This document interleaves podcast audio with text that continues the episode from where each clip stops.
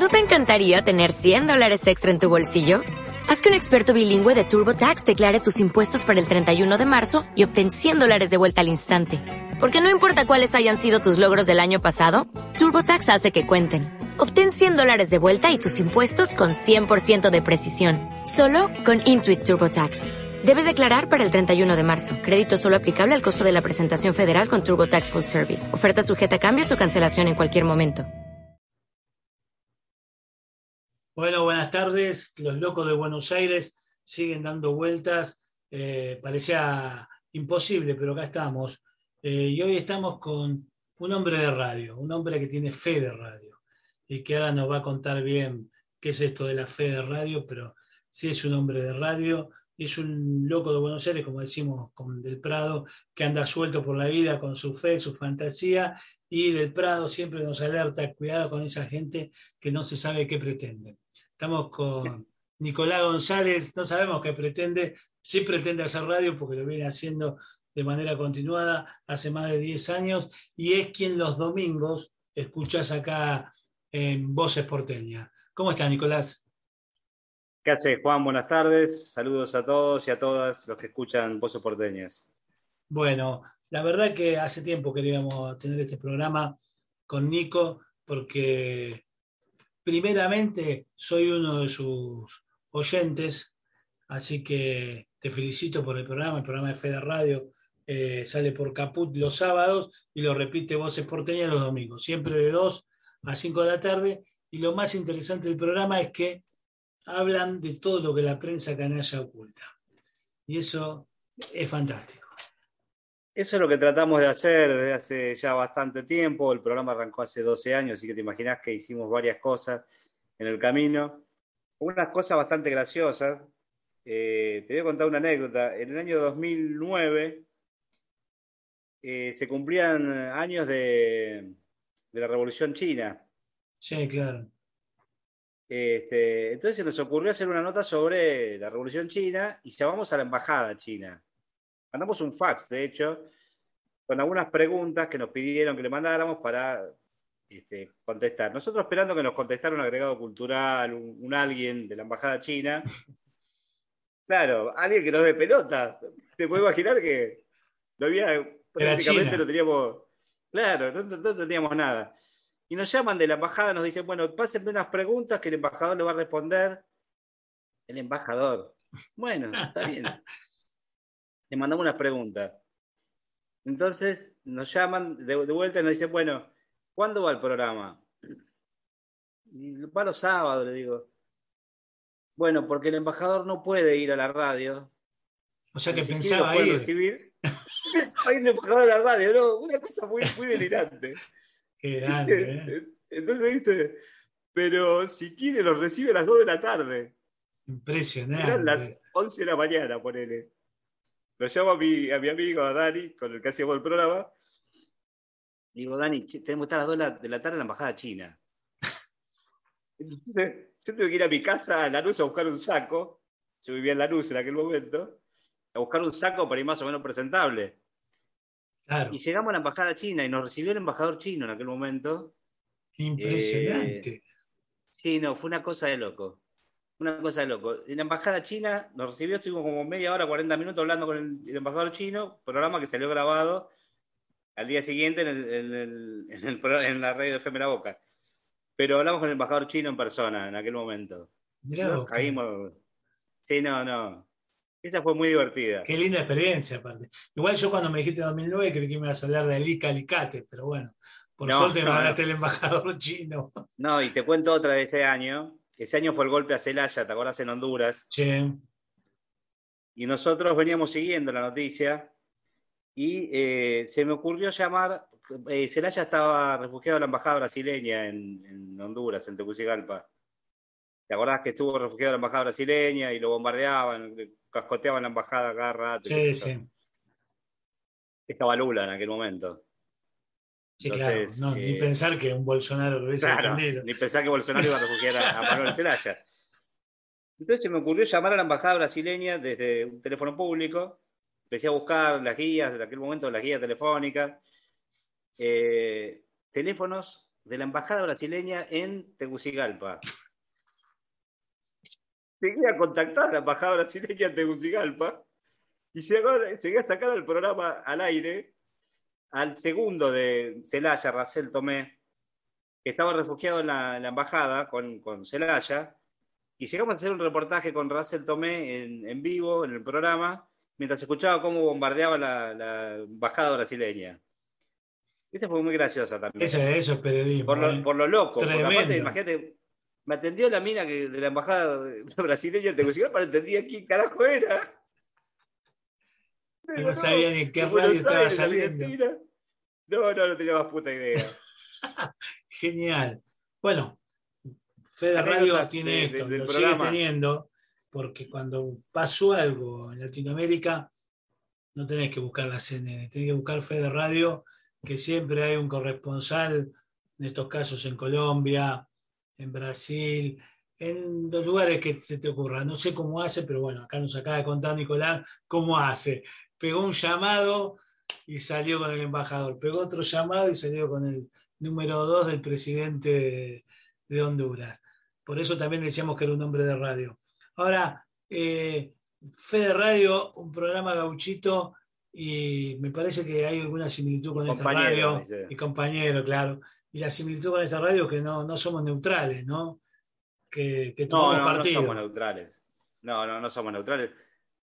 A ver, yo no creo en, la independencia de criterios, todos partimos desde algún lado y, creo que lo más eh, honesto es decir desde dónde uno parte y pararse desde algún lado, digamos. De ahí a, analizar las noticias, uno analiza, lo que uno hace es analizar noticias desde la veracidad. Después, por supuesto, con la mirada que cada uno tiene. Pero no mentimos, no, ocultamos. Esa es la clave, digamos. de un periodismo distinto y de una forma de comunicar, de una comunicación distinta. Nosotros decimos que somos ingenieros y obreros de la comunicación por esas cosas, porque nosotros te decimos de dónde hablamos y hacia dónde vamos. No es lo mismo eh, que Macri te hable del impuesto de las grandes fortunas que nosotros, porque nosotros te vamos a dar lo que dice la ley, lo que se busca, pero también nuestra impresión, que obviamente no es la misma que la de Macri, y no hay objetividad en esto. Es imposible. No, por eso. Es mentira. No hay objetividad porque todos tenemos una formación, todos tenemos un, grupo de, contención, todos tenemos una ideología, todos tenemos una forma de pararnos ante la vida. Y esa forma es, nuestra, es indivisible y no, no la puedes eh, ocultar. A lo que, por más que haga, te quieras disfrazar de, periodista independiente. No, no existe el periodista independiente. Este, lo que sí existe es el periodismo eh, honesto, honesto intelectualmente. ¿Qué es lo que intentamos hacer? Con, esfuerzo, porque todo este tipo de, laburos como el que haces vos implica un esfuerzo en tiempo, en plata, en, desgaste, que, no, no, es reconocido, digamos, en líneas generales, que es muy difícil de solventar porque acá tenés una, forma de distribuir la pauta, por ejemplo, que es eh, nefasta, es, muy mala. Digo, los grandes medios concentran un poder absoluto, manejan millones de dólares y vos no podés sostener un programa de, dos mangos, digamos. no, por supuesto. Y tenés otro problema, que esos mismos medios que reciben la pauta, ya que tocaste el tema de la pauta, son los que después te hacen, te hacen campaña contra la vacunación, contra la cuarentena, o sea, en algo que siempre lo, charlamos acá. Pandemia mundial, porque no es una pandemia en Argentina, no es que Argentina tiene un problema con una enfermedad terminal, tiene el mundo. Y vos tenés gente que dijo que era veneno, gente que dijo que éramos conejillos de India, que iban a practicar con nosotros, desconociendo la, a las capacidades técnicas, tecnológicas y académicas de nuestros profesionales, porque decían, no, lo que pasa es que te traen la vacuna acá para probarlas con nosotros, que somos los conejillos de India del primer mundo. Cuando en realidad era un Estado presente, poniendo lo mejor que tiene, que son sus profesionales para hacer esto, y hubo mucha campaña antivacuna. Y nosotros le pagamos creo que, a esa Creo que la pandemia sacó, eh, puso más, más, que, más que claras las cuestiones sacó a la luz un montón de cosas que deberían revisarse, digamos, ¿no? Una de las cosas es esta, digo, vos le pagás a la gente para que digan y, operen, porque ya no es que dicen, no es que opinan, operan políticamente en contra de una campaña sanitaria. Estamos hablando de una campaña sanitaria, no estamos hablando de una operación política o de, construir este, una autopista o hacer algo, algo este, para beneficio de, alguien. No estamos hablando de una campaña sanitaria para beneficio de 45 millones de argentinos. Es una ridiculez, es una locura, es terrible lo que se vive. Digo, como decías vos, te decían que era veneno, decían que ahora dicen que son pocas, que faltan las dosis. Este, estamos vacunando un millón de personas por semana y es una locura. Este, y, sin embargo sigue la campaña. Es una campaña del desánimo, una campaña del destrato, una campaña del odio. Es vergonzoso, realmente, cuando estamos hablando de vida. Se murieron más de 94.000 argentinos y estos tipos juegan con la muerte de 94.000 argentinos. Es una locura. Yo creo que no en cualquier momento van a querer festejar los 100.000 muertos, ¿no? Que ojalá no llegue nunca, pero que ellos prefieren lucrar, y voy a decir no políticamente, sino partidariamente con esto, porque acá siempre lo repetimos, que sí hay que hacer política con la pandemia, porque si no hubiera política en medio de la pandemia, no habría vacunas, no habría compra de vacunas todos los días, no habría llegada de aviones, no habría un laboratorio nacional ya eh, elaborando la, la Sputnik Argentina, no habría otro con la AstraZeneca, eso es política. Lo que no es política es esto de determinados eh, dirigentes diciendo se sigue muriendo gente por culpa de Alberto y no tenemos libertades individuales. Ah, eso, eso es política berreta. Nosotros hablamos de política de Estado y esa es la política que hay que hacer. Imagínate, Pero lo que, te pido un ejercicio de imaginación a vos. Si tuviera Macri, ¿cómo te imaginas la pandemia? Pero por eso, eso te iba a decir, mira, cómo la gente que critica desde ese lado no te dice que hasta hace dos años atrás no había Ministerio de Salud, era un secretario de salud. Eh, no, no, había, viste, no había Ministerio de Ciencia, porque no era, tampoco no era importante. Eh, los que degradan la política son los que después te hablan de la política, con palabras mayores, los que se ponen serio y te dicen, no, mirá, mirá la falta de política. La falta de política no tenía ministerio. Muchachos, ¿de qué estamos hablando? Te viene a criticar la campaña sanitaria. ¿Quién iba a hacer campaña sanitaria? ¿Un subsecretario de Estado lo iba a hacer? ¿Desde dónde? Seguramente recordarás esta anécdota. Estaba Perón charlando con su gran futuro ministro de, Salud, Ramón Carrillo, y le dice, mire Carrillo, hay un ministerio para las vacas, hay un ministerio para la guerra, pero no tenemos un ministerio para la salud del pueblo. ¿Cómo puede ser? Le dice. Perón en el año 46, 1946. Y como, Bien, y como bien decís vos, en 2016 no había Ministerio de Salud en este país. No, por eso, por eso digo, e-, es, hablar de, estas cosas, la verdad ya aburre un poco, desgasta, que tengamos que estar explicando cuántas vacunas llegan, si no llegan, si vamos a ver que si conseguimos la Pfizer o no conseguimos la Pfizer, digo, cuando hoy el, presidente está firmando un decreto para, poder negociar con Pfizer y con Janssen también otras llegadas de otras vacunas, porque hay que seguir buscando vacunas, porque hay que seguir ampliando las posibilidades de cobertura a todos los argentinos y las argentinas. Digo, hay que, hay que seguir pensando con la cabeza, pero también con, con el espíritu abierto, pensando que hay que cubrir la salud de todos y todas. Eh, en este camino, seguir hablando desde, desde, el, odio, desde esta campaña del desánimo, la verdad que me parece que no, no, no lleva a ningún lado. Hoy Axel decía precisamente esto, decía, bueno, nos dijeron que eran veneno, nos dijeron que no venían, nos dijeron que éramos conejitos de India, después nos dicen que no, no les damos la vacuna, estamos vacunando un millón por semana, muchachos, banquemos, banquemos ya te llega, ya te llega. Ya te llega. Y aparte, lo, otro que me daba gracia, que en un momento esta, esta campaña de los grandes medios diciendo, en Miami podés elegir la vacuna. Ahora digo, ¿quién carajo sos para elegir la vacuna si no tenés idea? No somos todos biólogos moleculares ni grandes médicos infectólogos para saber cuál es la mejor vacuna. Yo confío en lo que me dicen profesionales de, de mi país, lo que me dice el ANMAT. O sea, después el ANMAT me aprobó una vacuna, una de las chinas y después se demostró que no tenía la efectividad que tiene la otra vacuna china. Tan mal no está el ANMAT. Claro, no, pero vos fijate, vos fijate que la Sinovac que es la, vacuna china de peor calidad, está demostrado que es la, menos eficiente, por lo menos. Menos eficiente, sí. Este, pero fue la vacuna que tuvieron que comprar de urgencia Chile, Brasil y Uruguay, sobre todo, los tres países, porque no tenían eh, la, cobertura de Pfizer con lo que habían firmado contrato y Pfizer no les entregaba.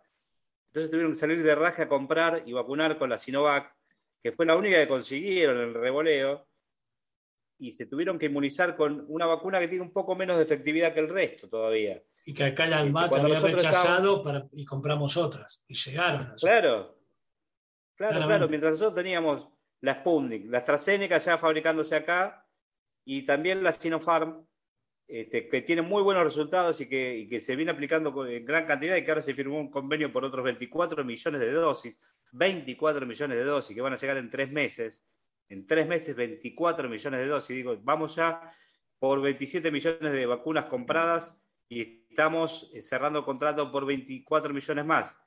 Así que ya tenemos cubierta el total de la población argentina, en tres meses más tenemos cubierta cantidad de vacunas, una para cada uno de la población argentina. Digo, estamos hablando de que hay una campaña que es enorme. Entonces me parece que tenemos que tratar de pensarnos de otra manera. Hay que, hay que confiar, sobre todo hay que confiar en la ciencia, en los médicos, en la ANMAT, en los tipos que nos cuidan, en la gente del Malbrán, en la gente que, sabe, que entiende, que lucha todos los días para, tratar de salir adelante de esto. Este, y hay que correrse un poquito de la locura, del desánimo y de la campaña del odio, del veneno, más en un año electoral, digo, ¿no? jugar con la vida de la gente me parece que con la vida, con la muerte, con la tristeza, con los dolores, la verdad me parece que es, detestable, es canallesco, ¿no?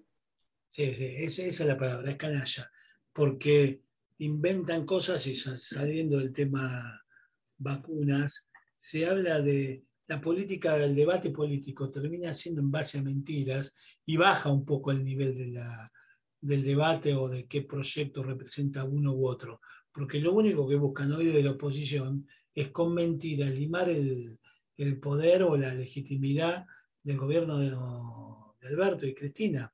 Me parece que ese no es el camino y tendríamos que apostar todos a un debate más serio. Ojo, también hay algunos de este lado que, también tienen chicana. Me parece que no es momento de chicana, es momento de mostrar lo que se hace y momento de salir a dar el debate sobre lo que hicieron también. Porque decían, se te va a vencer la primera dosis. No, la primera dosis no se vence porque ya la tenés y ya recuperaste esa inmunidad. Lo que se vencieron fueron tus vacunas que la dejaste en un, en un galpón. Esa es la diferencia. Bueno, vos, vos hablas de debate político. Yo creo que lo que escasea en la Argentina es el debate político. Creo que no hay debate de ideas. ¿Te acordás de las dos voces que hacía debate? El miércoles pasado estuvo el DIPI. estuvo el DIPI, no, estaba el DIPI. Por, Ariel Orlando, ¿cómo se llama el, el peluquero? El peluquero, Rubén Orlando. Rubén Orlando. Eh, eh, Ariel Diguan. Que es un empresario de un empresario de teatro, qué sé yo, que era famoso cuando andaba con una mina, una actriz, no sé quién, bueno, y tuvo una pelea mediática, se hizo famoso por eso. Sí. Y la periodista Carolina no sé cuánto, cargados. Sí, de América, que le, lo acusaba de, América, los cuatro, de ser militante.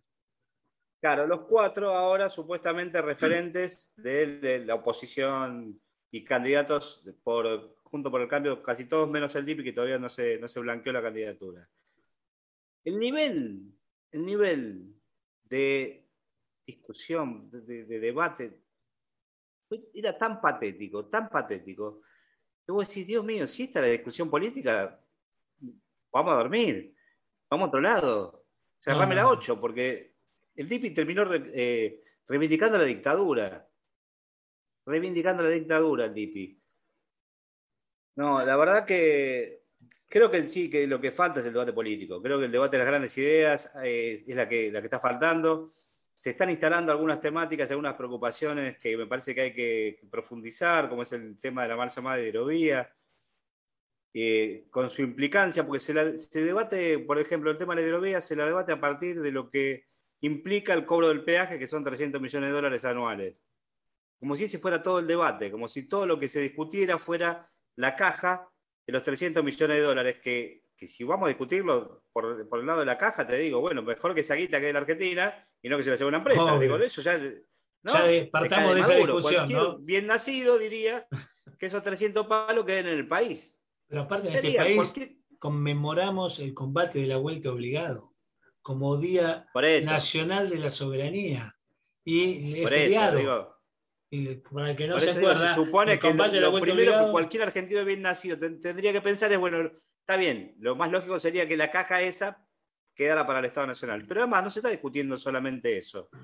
Lo que se está discutiendo y que nadie lo nombra eh, con, con todas las letras es que la salida, el dragado que se hace actualmente por un canal del, del Delta argentino, el río Paraná-Miní, si no me equivoco, la salida desemboca en el puerto Montevideo. Con lo cual, los que cobran son el puerto Montevideo, el gobierno uruguayo, la entrada y salida de los barcos que vienen de cualquier parte del mundo la cobra el puerto Montevideo.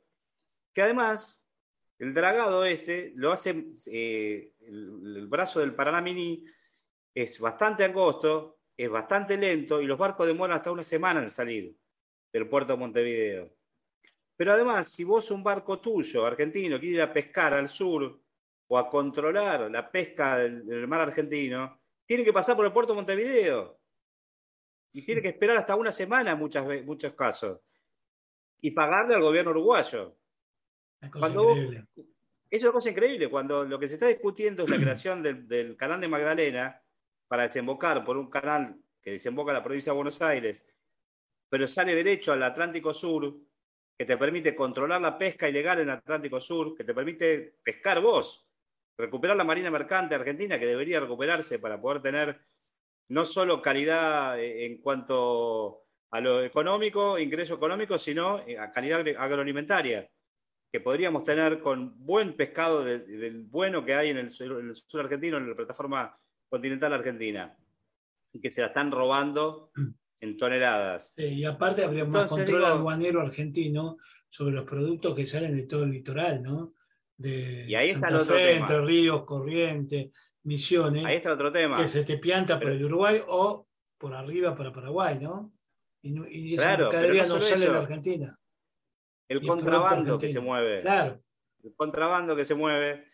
Eh, el contrabando de, de droga, de soja ni hablemos el contrabando que se mueve, porque la privatización de los puertos, Menem mediante, perdón por la palabra, la privatización de los puertos este, generó que hoy en día algunas empresas como esta Vicentín, que te acordás que se discutió tanto en su momento, puedan manejar eh, lo que ellos te, dicen, nosotros facturamos 300 y le tenés que creer.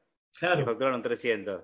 Es que el control es una declaración jurada. de acuerdo a lo que se les canta. Claro, para que, para que nos entiendan el único requisito que hay hoy es una declaración jurada, es decir, no va un flaco y te pesa la mercadería o te cuenta las cajas que está sacando, sino que vos firmas un papelito, declaro bajo juramento que me llevo 3 kilos de soja, en realidad tenés 3 toneladas de soja, y vos estás pagando impuestos en la Argentina por 3 kilos de soja y no por las 3 toneladas de soja. Esto, esto es, es descarado el robo. No, por eso, ese debate de la mal llamada hidrovía no se está dando como debería darse. El debate de la soberanía sanitaria no se está dando como debería darse. Hace el sábado pasado entrevistamos al, doctor Donato Fascavento, que fuera director del Hospital Argerillo, un viejo conocido. Que Compañero, un amigo de la casa. Compañero y amigo de la casa, sí, señor, que tiene, entre otros, un proyecto para la producción pública de medicamentos y vacunas, que también es algo que nos deja la pandemia, de lo que deberíamos estar discutiendo. ¿Cómo se sale de la pandemia? El Papa Francisco lo planteó el otro día en una reunión con, empresarios argentinos, le planteó directamente que eh, tiene que poner la plata para, para invertir, para producir y no guardar los paraísos fiscales el Papa le está hablando de lo que, lo que debe, el deber ser del capitalismo, no estamos hablando ni siquiera de hacer la revolución socialista y tomar medio de producción, estamos hablando del capitalismo. ¿Cuál es el capitalismo que tiene que existir a partir de esta experiencia mundial terrible como la pandemia? Demostró que los sistemas sanitarios eh, privados están en, eh, no sirven para contener el total de la población, ni siquiera de la población que ellos tienen como afiliados, me refiero, ¿no? Sí, claro. Eh, en la Argentina, el sistema privado de salud, las prepagas, se nutren, entre otros, del 40% de, de, los afiliados que tienen las prepagas son de obras sociales sindicales. 40% son de obras sociales sindicales. Entonces, ¿de qué estamos hablando? Porque después, a la hora de los bifes, en medio de la pandemia, explota la pandemia y tenés que mandar tus afiliados de Swiss Medical a internarse en el Hospital Evita de Lanús. Sí, no solo eso. no fue Velocopit el que bancó la parada en el peor momento de crisis del sistema sanitario. Entre otras, fueron las obras sociales sindicales que no cerraron y que pusieron a disposición sus camas de gobierno provinciales o nacionales, o nacional, solo bueno ya. Sí, sí. Eh, y disposición las obras hoteles sindicales en todo el país. ¿eh? Los hoteles para hacer la cuarentena, pero después no, los sindicalistas acumulan hospitales y, hoteles. Y acá se vio la pandemia, por un lado lo que la mezquindad de algunos empresarios y del capital, pero por otro lado lo que es la solidaridad tal como la entiende el movimiento obrero argentino desde el 45 a la fecha, de por qué las obras sociales, por qué los hoteles sindicales, que se entendió claramente, no se guardó ningún sindicato su hotel para decir, no, mirá que, que no puedo arruinarlo con la cuarentena. Se puso al servicio y cuando Velocopita habla de vamos a ver qué hay que hacer con la salud porque vienen por todo, entreguémosla. No, no, no vienen por todo. Ustedes no estuvieron cuando tenían que estar. Como, como canta Charlie García, ¿no? Y, no, está, nadie, está planteando que le van a, nacionalizar todo el sistema de salud, que para mí sería lo lógico en realidad. Sí, claro. Porque además, cuando ellos se quieren mirar en, espejos de grandes países del mundo, cómo funcionan realmente, te dicen sí, Noruega, Suecia. Bueno, anda a ver ahí cómo es la salud privada, si hay, que, si hay salud privada o no hay salud privada. Lo que, no, lo que hay es una, una gran base impositiva que te garantiza a vos tener salud y educación pública de calidad. Exacto. Pero eso es lo que no quieren decirte. El otro día me reía porque estaba el, impresentable ya de Martín Lustó hablando de que la economía argentina hasta el año 74 funcionaba bien este, y que desde, que nunca más recuperamos los niveles de rentabilidad y, de, vida del año 74. Habría que preguntarle, ¿qué pasó el 74 en adelante? sí, sí, se pues, olvida. Si estábamos bien en el 74, entonces volvamos al 74, se le diría. Está bien, pongamos la regla de juego como estaban antes, hasta el 74. Entonces, las empresas que eran del Estado volverán a ser del Estado. La ley de convenio colectivo de trabajo volverá a la de 1974. Y veremos entonces y tendremos el nivel de, empleo, el nivel de salud, el nivel de educación, el nivel de desocupación que había en el 74. Y después discutamos lo que quiera. Pero no te dicen qué pasó pero que no ignora un proceso histórico claro que aparte de ser de político fue profundamente económico, que se inició con Martínez de Oz, que tuvo que ver con el desastre que hicieron con la industria nacional, con el empleo, con el trabajo argentino. ¿Te acuerdas cuando decían la, la propaganda oficial? Nosotros éramos chicos en ese momento, no ahora, que te mostraba producto nacional y te sentabas en una silla y te caías y se rompía. Producto importado y decías, oh, qué cómodo estoy. Una cosa increíble, pero vos contás esto y alguna gente no te lo cree. Y ese fue el proyecto económico y social que hubo durante un tiempo y que nos machacaron todo el tiempo, destruyendo nuestra autoestima y destruyendo nuestra idea de país de trabajo argentino. Vos veías un tipo que le decía, después de esa propaganda, veías un tipo que laburaba y haciendo sillas, y decía, no, pará, hermano, me estás cagando, me voy a, comprar afuera. Y eso tiene que ver con la destrucción del tejido social también.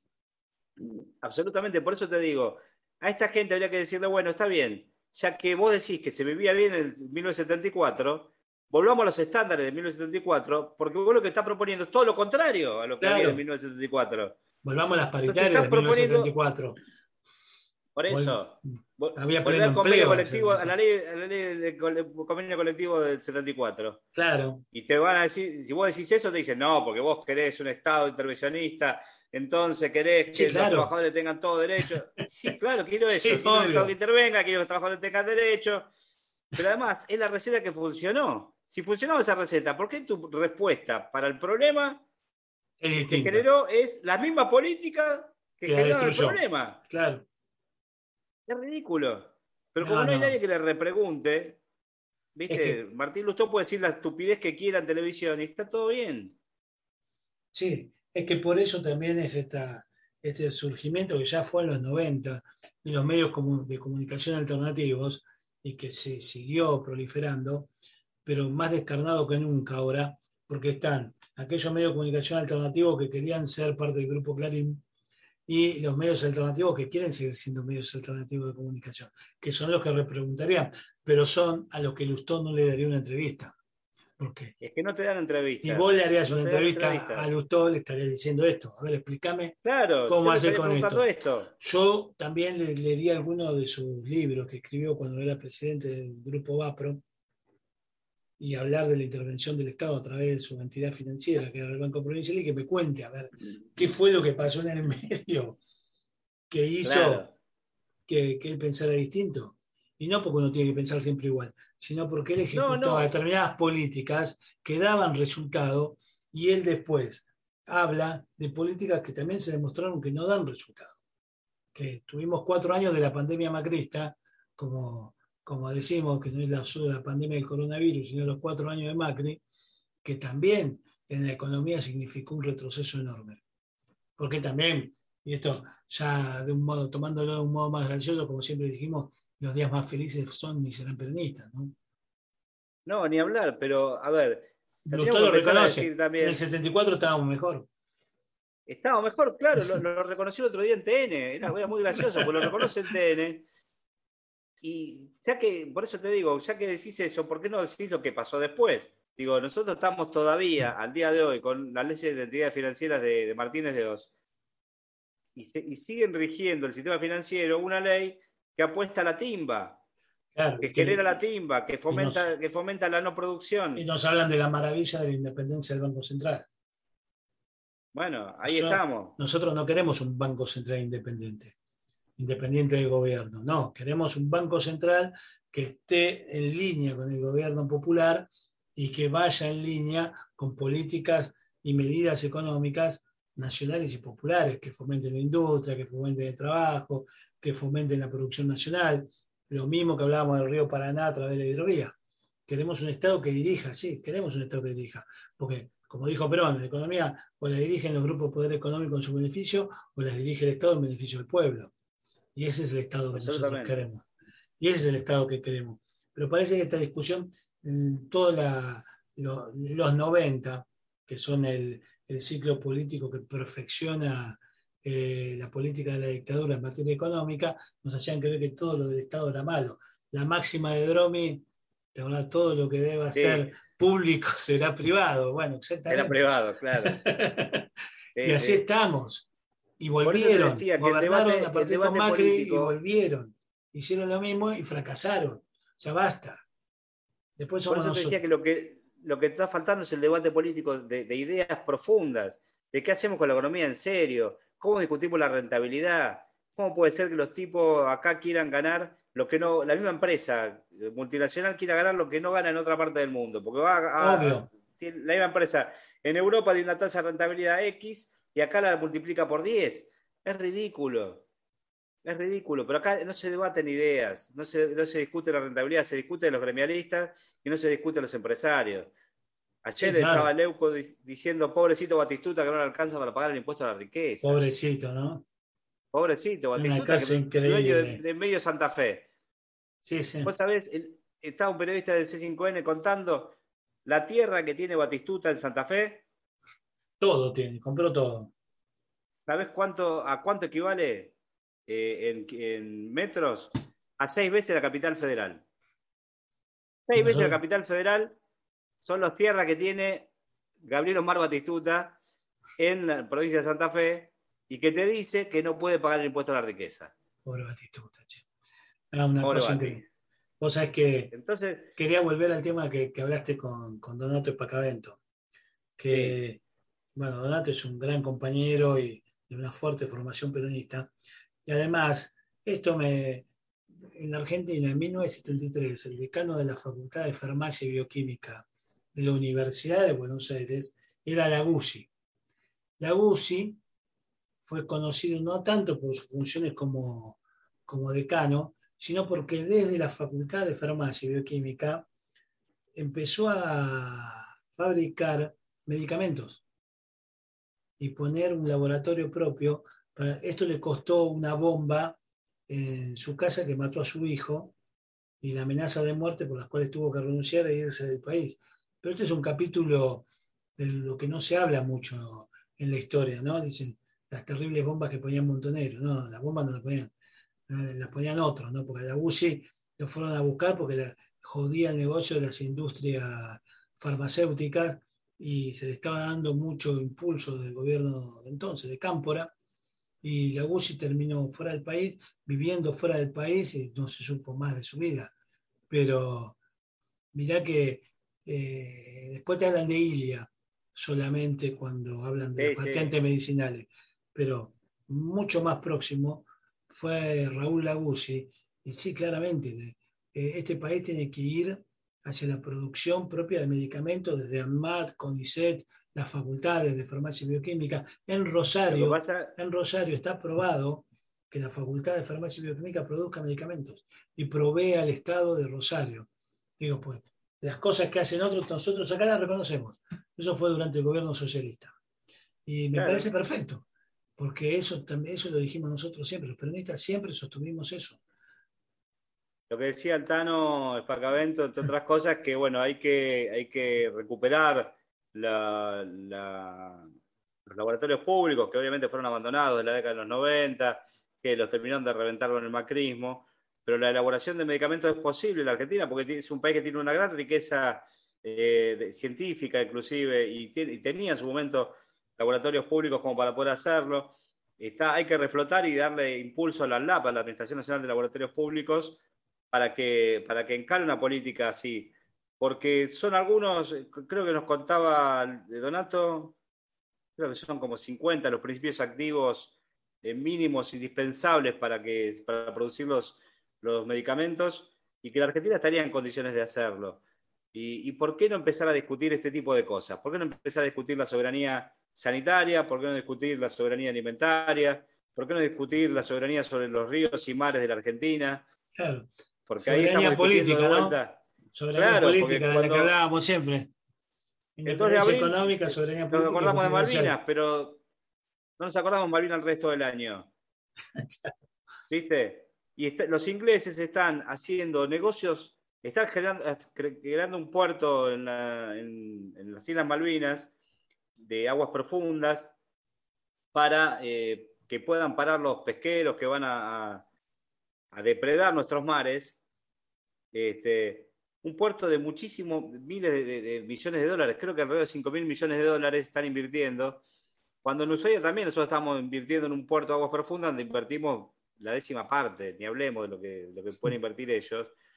Este, pero la discusión pasa porque la Antártida y las Malvinas para nosotros son estratégicos. Son estratégicos políticamente porque se llevan miles de millones de dólares en toneladas de, de merluza, de calamar, para Europa, para España, para Bélgica, para Inglaterra. Para Japón. Este, para Japón. Este, y hacen grandes millones de dólares y grandes negociados con nuestro, nuestro mar argentino. Y nosotros no tenemos barcos que lo controlen. No. Y nosotros no tenemos barcos que vayan a pescar para nosotros, para tener una calidad alimentaria eh, mejor para nuestros habitantes. O sea, hay todas estas discusiones que hay que darla, empezar a darla de, fondo. Y ni siquiera sabemos todavía qué pasó con el submarino. No sabemos qué pasó con el Ara San Juan. El Ara San Juan, no sabemos lo que pasó. Todavía no, se sabe. No se esclarece y hay un tipo que es responsable de eso, que es Oscar Aguad, que sigue en libertad, caminando libremente, que todo hace pensar que parte de lo que vos estás diciendo tiene que ver con el las tareas de vigilancia y control que hacía el Ara San Juan sobre nuestro mar argentino, ¿no? Todo lo hace pensar. Bueno, por eso. Por lo menos que me demuestren que no, aunque sea. Claro. Pero que ni siquiera eso, ni siquiera eso sucede. Pero. No. Bueno, están conociendo a, Nicolás González, un hombre de radio, fe de radio, ven que hablamos y, no paramos más. Sí, nos enganchamos. nos enganchamos, pero está muy buena la charla yo para no retenerte más tiempo, porque ya estamos llegando al final del programa, quería que me vendas fe de radio, que me vendas un poquito el programa, que me cuentes qué hacen, cómo lo hacen y qué es eso de hablar de lo que la prensa de la oculta, a pesar de que algo dijimos ya, pero bueno, quiero que lo cuentes vos y que vendas vos el tema. Bueno, Fede es un programa, como te decía, que lo arrancamos hace 12 años atrás, que hoy tiene un equipo de trabajo eh, muy lindo. Eh, tenemos una compañera que hace una columna social y cultural, que, por ejemplo, el sábado pasado es un recordatorio del natalicio de Salvador Allende, una nota muy linda. Es María Álvarez. Tenemos una compañera que es especialista en temas regionales, sobre todo de América Latina, eh, sobre todo de Bolivia, iba a decir, como es Gloria Beretervide, fue muy cercana al gobierno de, Evo en su momento, es una periodista freelance que trabaja para las grandes cadenas haciendo documentales y, tiene muy buena información de la región. Tenemos un columnista de economía política, como es el señor Juan Valerdi, que es un, personaje de cuento, realmente, tipo simpaticísimo, pero que ¿eh? Un fenómeno, un fenómeno, Juan. Eh, tenemos también eh, un compañero que es un locutor, que prepara y, diagrama las noticias, un resumen de noticias semanal. Tenemos una red de corresponsales con la que trabajamos habitualmente, que tiene que ver con un Consejo Nacional e Internacional de Comunicadores Populares, que está presente en toda América Latina. Por eso decía Juan al principio de la charla que nosotros tenemos corresponsales en muchos lados. De hecho, nos fuimos haciendo muchos amigos. Hoy en día nuestra corresponsal en Venezuela es Carola Chávez, periodista venezolana, que era, de, era muy elogiada por Hugo Chávez en su momento, que no es pariente, Carola, y ahora es diputada eh, del Parlamento venezolano. Ella dice que es la única diputada chavista peronista que hay. Carola es, un, fenómeno. Este, tenemos nuestro corresponsal en Brasil, que es Danilo Itisica. Tenemos una corresponsal en Barcelona, que es María Carmen Martínez Garrido un compañero que sale sábado por medio más o menos, que es un viejo conocido, que es Marcelo Teles, que él es de Oberá Misiones y él habla bastante de la política que tiene que ver con la región del NEA sobre todo.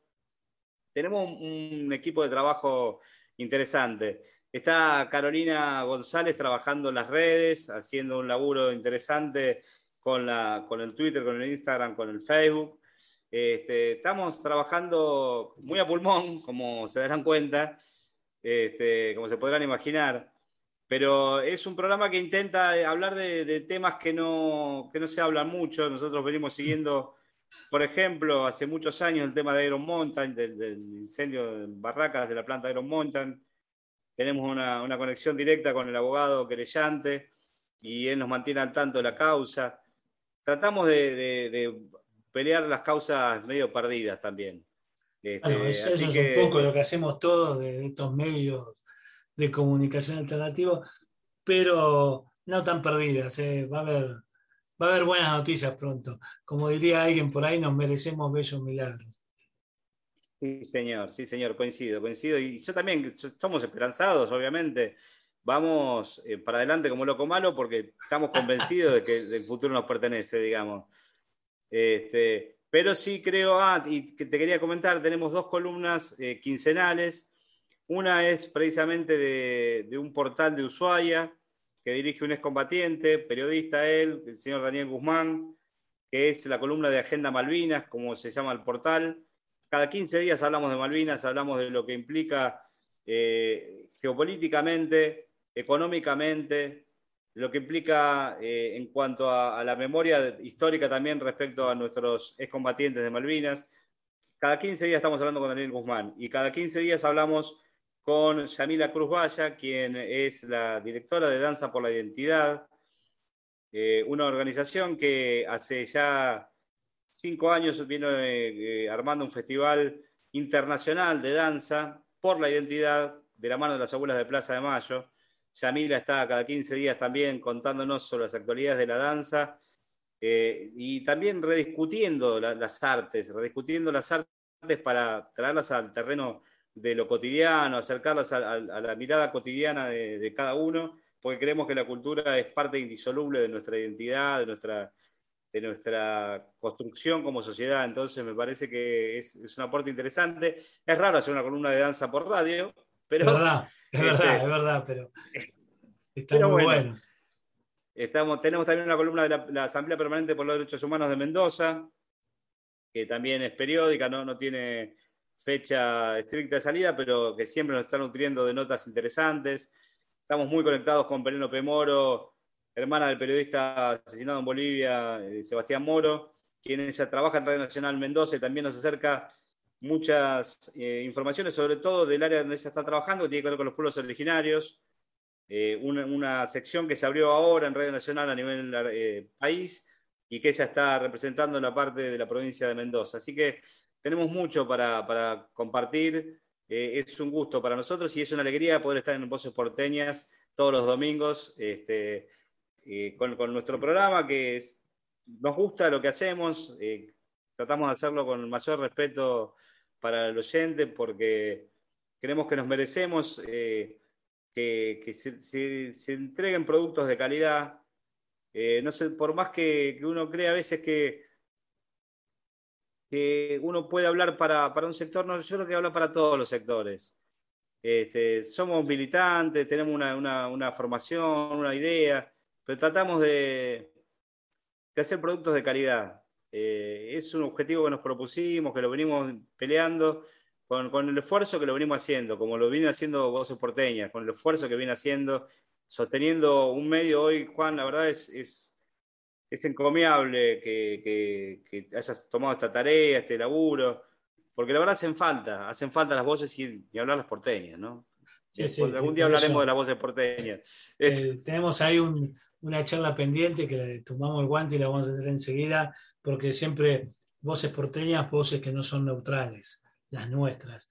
Y, pero me quería, antes de terminar, decirte esto de la calidad. Me parece muy importante lo que decís, porque nosotros, si bien decimos desde dónde hablamos, volviendo al tema inicial, ¿no? como un círculo, eh, nosotros le decimos claramente de dónde hablamos, nosotros decimos que somos eh, una radio que toma partido, que no somos neutrales, esto lo que pasa, pero que si querés escuchar lo que piensa eh, un peronista, una peronista o un compañero cercano a estas ideas, la vas a escuchar y te vamos a tratar con todo el respeto y también nos vamos a tomar el tiempo necesario para ofrecerte un producto de calidad. Ya sea en esta charla de, amigos que tuvimos hoy o que tuvimos en otros programas y en la, en la música que te pasamos también, en el sonido con el que te llega la música, porque eso, eso es lo importante en la comunicación.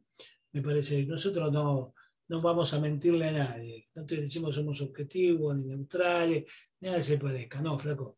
Tenemos una postura, tomamos partido, pero hacemos esto de la mejor manera que podemos y como dijo Nicolás, también eh, con mucho respeto y a pulmón, porque la pauta se le dan a Clarín, no se la dan a Fede Radio en Radio Capop ni cuando lo transmite Voces Porteñas. ¿eh? que esto también quede claro, porque dicen, ah, estos son, son ñoquis, no, flaco, acá esto se hace a pulmón con una tarea importante, como contó Nicolás, toda la red de compañeros y compañeras periodistas, y la verdad que es un programa de absoluta calidad que, escúchalo, fíjate, eh, ¿qué te parece? Seguramente si nos estás escuchando ahora en Voces Porteñas, después del programa te va a encantar, pero si algún desprevenido nos puso y no piensa muy parecido a nosotros, que escuche, capaz que lo convencemos y esta es un poco la tarea de, los medios, darle elementos a los compañeros, pero también intentar persuadir al que todavía no se dio cuenta que es peronista. Porque como decimos siempre en Voces Porteñas, eh, nosotros venimos también un poco acá a hablar de peronismo y fue un poco lo que hablamos con Nicolás. Decime, Nico, te dejamos el cierre del programa. No, no, simplemente decir que porque uno trabaja en un medio eh, que no es masivo o que un medio comunitario o un medio de, estos pymes, este, no quiere decir que uno pueda generar productos de calidad y que tenga que, entregar productos eh, malos, ni que, ni que, bueno, lo hacemos así como, así como podemos. No, no, lo hacemos con el respeto, con el cariño, con, todo lo que, lo que uno piensa, pero con tratando de mantener los mejores estándares para que sean productos que, puedan ser consumidos por cualquiera, aunque piensen o no piensen como nosotros.